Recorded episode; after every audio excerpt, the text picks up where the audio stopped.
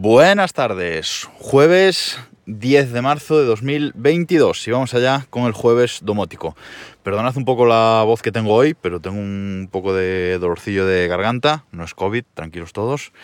Y, tengo así un poco, mm, una voz un poco tomada, pero eso no me va a impedir hacer el capítulo de hoy. Además, es un capítulo mm, especial hoy, o interesante, creo, porque la gente de Netatmo ha tenido a bien eh, dejarme uno de sus productos para que haga una, una review sobre eh, el mismo. Y es lo que voy a hacer, porque llevo uno de sus eh, productos, lo llevo probando pues ya casi tres semanas, uno de los nuevos productos de, de que han salido al, al mercado y bueno, quería contaros hoy un poco mi, experiencia con este producto, lo bueno y, lo malo, y a ver qué, os parece. De lo que os vengo a hablar hoy es del detector de monóxido de carbono o sensor NCO, como lo llama eh. Es este sensor que ha sacado eh, la marca hace hace no mucho al, mercado y básicamente se trata de un cuadrado eh, blanco de unos 10 centímetros de, lado y unos 2 centímetros y medio de ancho, una cosa así que lo que hace eh, pues es precisamente detectar monóxido de carbono. Es un, sensor que cuando detecta unos niveles preocupantes de, monóxido de carbono, que ahora eh, comentaré un poco más sobre, sobre esto, pues emite una alarma. Básicamente sirve para eso, este, este sensor, ¿vale? Como digo, es este cuadradito de, color blanco, eh, tiene una rejilla, toda la parte, todo alrededor tiene una rejilla eh, metálica, que es por donde, digamos que entra el, aire para que pueda detectar este, este monóxido de, de, carbono, que como sabéis es peligroso para, para la vida, luego, luego comentaré también un poco sobre esto y a través de esa rejilla pues también emite el sonido de la eh, alarma, ¿vale? Esto tiene una alarma de 85 decibelios que la verdad es que suena bastante fuerte. Luego os cuento también sobre la alarma, pero es que es una alarma que suena eh, bastante fuerte. Y por lo demás, pues este, este cuadrito blanco tiene en el centro un botón, un botón redondo blanco bastante grande y en la parte superior tiene tres luces, pero digamos que la única interacción que se puede hacer con este cacharro domótico es ese botón eh, del medio. Tiene arriba tres luces, una de alarma eh, que se enciende en rojo, una en el medio de defecto, algún problema, batería baja, etcétera, eh, de color naranja. Y una de color verde, que cuando el equipo está funcionando correctamente, pues se ilumina una vez cada minuto, pero se ilumina muy poco. O sea, hay que fijarse mucho para ver que se, que se ilumina esta, esta luz. Netatmo lo ha pensado no para colocar encima de un mueble o encima de ningún sitio, sino para colgar en la pared. De hecho, en, la caja lo que viene es este, este cacharrito domótico, este sensor, eh, y luego un soporte circular para anclar a la pared. Nos trae dos tornillos y dos tacos para anclarlo a la pared, porque como digo, la rejilla es todo alrededor del, cuadrado, con lo cual tiene que estar, digamos, suspendido, puesto en una pared, ¿vale? Para que su función la haga eh, correctamente. Esto eh, tiene una batería interna, ¿vale? Una batería interna que según Netatmo dura 10 años y es suficiente porque por ley los sensores de, monóxido de carbono a los 10 años hay que retirarlos, hay que tirarlos y hacerse con otros. Así que, eh, en teoría, pues llegan antes esos 10 años que se acaba la, la batería. Y no se cambia la batería, ni se cambia el sensor, ni nada. hay que tirarlo y comprar otro, ¿vale? Es lo que, es lo que hay, funciona, funciona así. Y lo especial de este sensor es que se conecta a la Wi-Fi, ¿vale? Se conecta a la Wi-Fi, pero la Wi-Fi no es necesaria para que funcione. Es decir, este sensor eh, detecta el monóxido de carbono y suena la alarma cuando los niveles son peligrosos para, el ser humano, aunque no lo tengamos configurado con la Wi-Fi, aunque no lo tengamos configurado en la app. Simplemente con activarlo, pues ya tenemos eh, el sensor eh, funcionando. Netatmo que nos dice, bueno, pues que hay que colocarlo en habitaciones donde haya procesos de combustión. ¿Vale? Es decir, eh, sobre todo colocarlo, pues si tenemos una chimenea, si tenemos una habitación con una chimenea, en la cocina si tenemos una cocina de gas, un garaje donde tengamos la caldera de la calefacción, etcétera, en lugares que haya combustión y que por lo tanto esa combustión pueda ir mal en algún momento y producirse monóxido de, carbono. Yo lo tuve una semana o así colocado en la, en la cocina, pero no tenemos cocina de, de gas, con lo cual en teoría no habría nada que generase ese nivel de mm, un nivel de monóxido de carbono detectable. Y el nivel máximo que llegó a, detectar fue 4 partes por millón, es decir, eh, normalmente estaba a cero y sí que en algún momento detectó 4 partes por millón, no sé por qué, pero bueno, 4 es un valor muy bajo. Así que para probarlo bien, primero lo puse eh, al lado de, bueno, lo bajé al, garaje, encendí el coche, estuve allí un rato, lo puse al lado del tubo de escape, etcétera, y ahí ya conseguí niveles interesantes de monóxido de carbono, hasta ciento y pico partes por millón, que luego os diré un poco los umbrales, cuáles deben, cuáles son los, eh, los peligrosos. Entonces, bueno, ahí ya se ponía la cosa eh, interesante. Y luego también lo estuve probando en una habitación con, chimenea, ¿vale? Y ahí, pues también, mm, sin llegar a niveles peligrosos, pero sí que el monóxido de carbono, pues me llegó a 20 partes por millón, una cosa así. Eh, ya os digo ahora dónde, dónde veo estos, eh, estos datos, ¿vale? Así que bueno, hay que saber en qué habitaciones colocarlo. Colocarlo en una habitación donde dormimos, por ejemplo, pues no tiene sentido, porque nosotros generamos dióxido de carbono, pero no generamos monóxido de carbono, ¿vale? Y si en la habitación no hay nada que digamos combustione, pues no tiene eh, mucho sentido. Se puede instalar como, pues como medida adicional, ¿no? Por si acaso. Pero digamos que si solo tenemos uno o dos, pues hay que colocarlo en el sitio adecuado. Luego, eh, ¿cómo tenemos que colocarlo? Pues eh, en las instrucciones del cacharro se nos dice que no podemos ponerlo a menos de 30 centímetros del techo. Evidentemente, ¿no? Porque se acumularía arriba y la detección, el monóxido de carbono y la detección no sería del todo real. Entonces, eh, no se puede colocar a menos de 30 centímetros del techo, a un máximo se puede colocar de 1,5 metros del suelo, a, un metro y medio del, suelo, y a dos metros del equipo que pensemos que es el que hace la, combustión. Ni tampoco a un metro de puertas y ventanas, rejillas de ventilación, etc. Tenemos que colocarlo en un sitio en el que la medida sea eh, fiable. Ni evidentemente tampoco colocarlo fuera, porque el monóxido de carbono se, se dispersa muy rápido y no, no, tiene sentido. O sea, colocar un detector de monóxido de carbono fuera no tiene ningún sentido. ¿Vale? Entonces, bueno, debemos colocarlo correctamente y, como digo, colgarlo, eh, como dice Netatmo, con ese, eh, con ese soporte de pared. Además, el, equipo, el sensor, viene eh, desactivado cuando viene en la caja, evidentemente. Pero cuando lo colocamos en ese soporte de pared, ese soporte de pared lo que hace es, hay que se pone el soporte que es circular en la pared, se engancha por delante el, sensor de Netatmo, este sensor cuadrado, y se gira, ¿no? Se hace un acto de, rotación para, engancharlo. Bueno, pues en ese giro lo que hace es activar un pequeño interruptor que tiene por detrás el sensor, que es lo que hace que lo activa, ¿vale?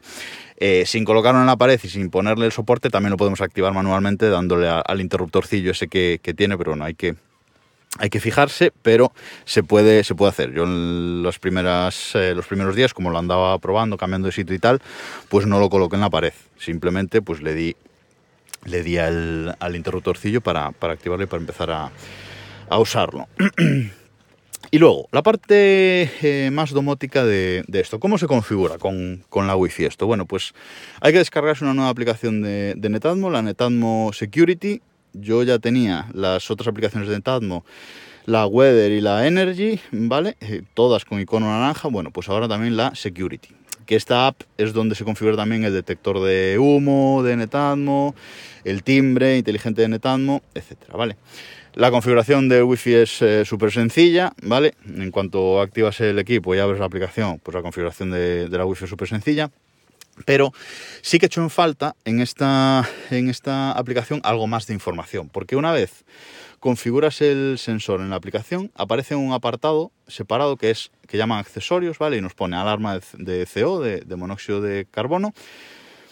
Y ahí, si le damos, pues nos va a enseñar el proceso que hemos hecho, en la fecha que le hemos hecho y el proceso de configuración que hemos hecho, ¿vale? En mi caso pone alarma CO añadida a tu hogar, eh, otro punto, correctamente instalado, otro punto, prueba de conexión wifi exitosa y otro punto, alarma de CO, actualización terminada, porque es verdad que cuando lo instalé me pidió que se actualizara el, sensor y así lo hizo.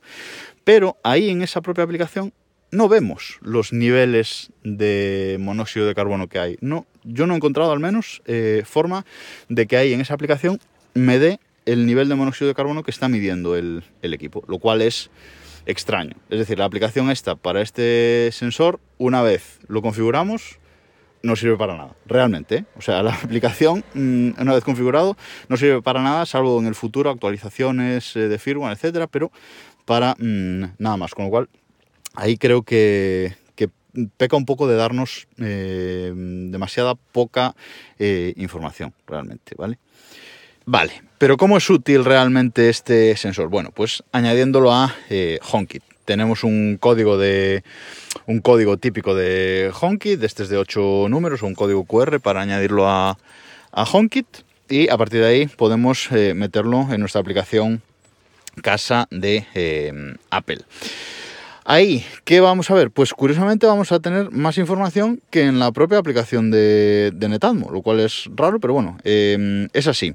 Añadimos el sensor, nos aparece como un sensor, un circulito arriba en la habitación que lo pongamos en nuestra en nuestra aplicación de, casa y si le damos eh, básicamente lo que nos va lo que nos va a mostrar es eh, si el sensor está activo o no que si está funcionando con batería tal va a estar eh, activo y luego nos va a decir si está detectando monóxido de carbono o, no vale simplemente si lo está si lo está detectando o no y los niveles. El nivel actual que por ejemplo yo lo estoy mirando ahora mismo y es 0 partes por millón 0 ppm y el nivel máximo, pues desde que está encendido el sensor, el nivel máximo histórico, digamos, que, ha detectado, creo que es durante el día, perdón, creo que esto es durante, durante el, día.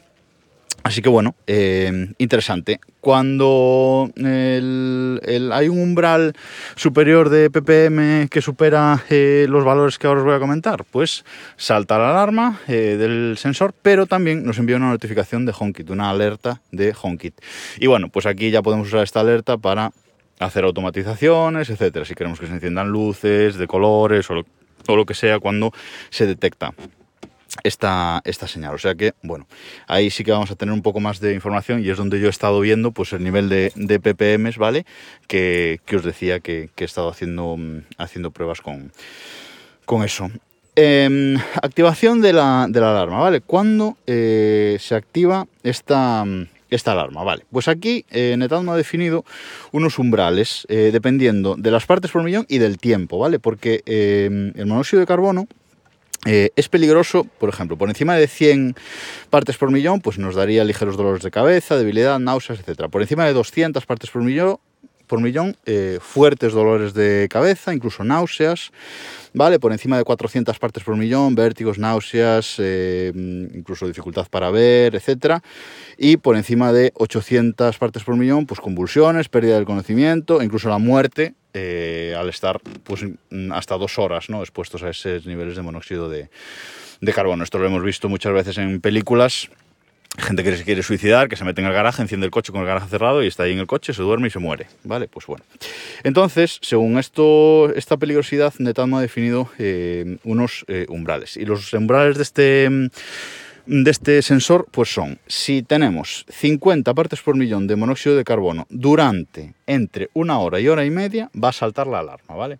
Esto va a saltar tanto en HomeKit como la alarma, eh, digamos, física, el sonido físico del cacharro. Para valores de 100 partes por millón, si se mantienen entre 10 y 40 minutos, también va a saltar esa, alarma. Y ya, el tercer umbral es 300 partes por millón. Si está eh, más de 3 minutos, eh, con 300 partes por millón, ya va a saltar. O sea, esto aquí es el nivel, eh, digamos, el rango máximo que permite Netatmo para, para esto. Y como digo, la alarma suena y suena bastante. Em, hay una cosa que podemos probar, porque bueno, eh, estar eh, probando o metiendo el monóxido de carbono al sensor para probar la alarma, pues a lo mejor no es útil, pero eh, hay un modo para probar cómo suena esta alarma. Y es ese botón circular que tiene en el medio, lo mantenemos pulsado 3 segundos, y lo que hace el sensor es, suena la alarma bastante fuerte, emite unos pitidos, para de sonar durante 5 segundos y vuelve a sonar durante 4 segundos, creo que es fuerte para que veamos cómo suena. Y insisto, suena muy, muy fuerte. Vale, esto es un sensor eh, muy conveniente, realmente. Es un sensor que lo vamos a tener ahí y ya está. No nos va en el día a día eh, y a lo mejor en toda su vida útil no nos suena nunca, eso será una buenísima noticia, pero es un sensor que está ahí, es un sensor, es una una cosa de seguridad, ¿vale? Un sensor de, seguridad para nuestra salud, que yo la verdad es que lo veo eh, bastante interesante y que no hay otro parecido en el mercado que, que, yo haya visto que funcione de esta misma manera que el de, que de O sea que en ese sentido yo lo veo muy bien. Em, yo recomiendo ponerlo en el garaje, si vivimos en una vivienda unifamiliar, ponerlo en el garaje sí o sí, otro donde está la caldera y si tenemos chimenea, en la habitación que haya eh, chimenea. En esos sitios yo lo veo eh, imprescindible, sobre todo En el garaje y donde haya chimenea, porque a lo mejor en, en la sala de la caldera, pues ahí no estamos habitualmente, ¿vale? Pero eh, en el garaje y en, la, y en donde tengamos una chimenea, yo ahí sí que lo veo muy interesante eh, tener un sensor eh, de este tipo. Lo voy a seguir probando y si tengo alguna cosilla nueva que vea o que comentaros, ya os la diré, pero de entrada me parece un buen sensor y hace lo que se le pide. Solo tengo esa quejilla de la aplicación de Netatmo, Netatmo Security, que no nos da mm, toda la información que nos debería dar sobre el sensor, a mi parecer, y que Honkin nos dé más... más información que la propia aplicación de la marca, pues me parece curioso y que no debería eh, ser así. Bueno, un capítulo largo es de hoy, pero la review lo, lo merecía y nada más por hoy. Nos escuchamos mañana.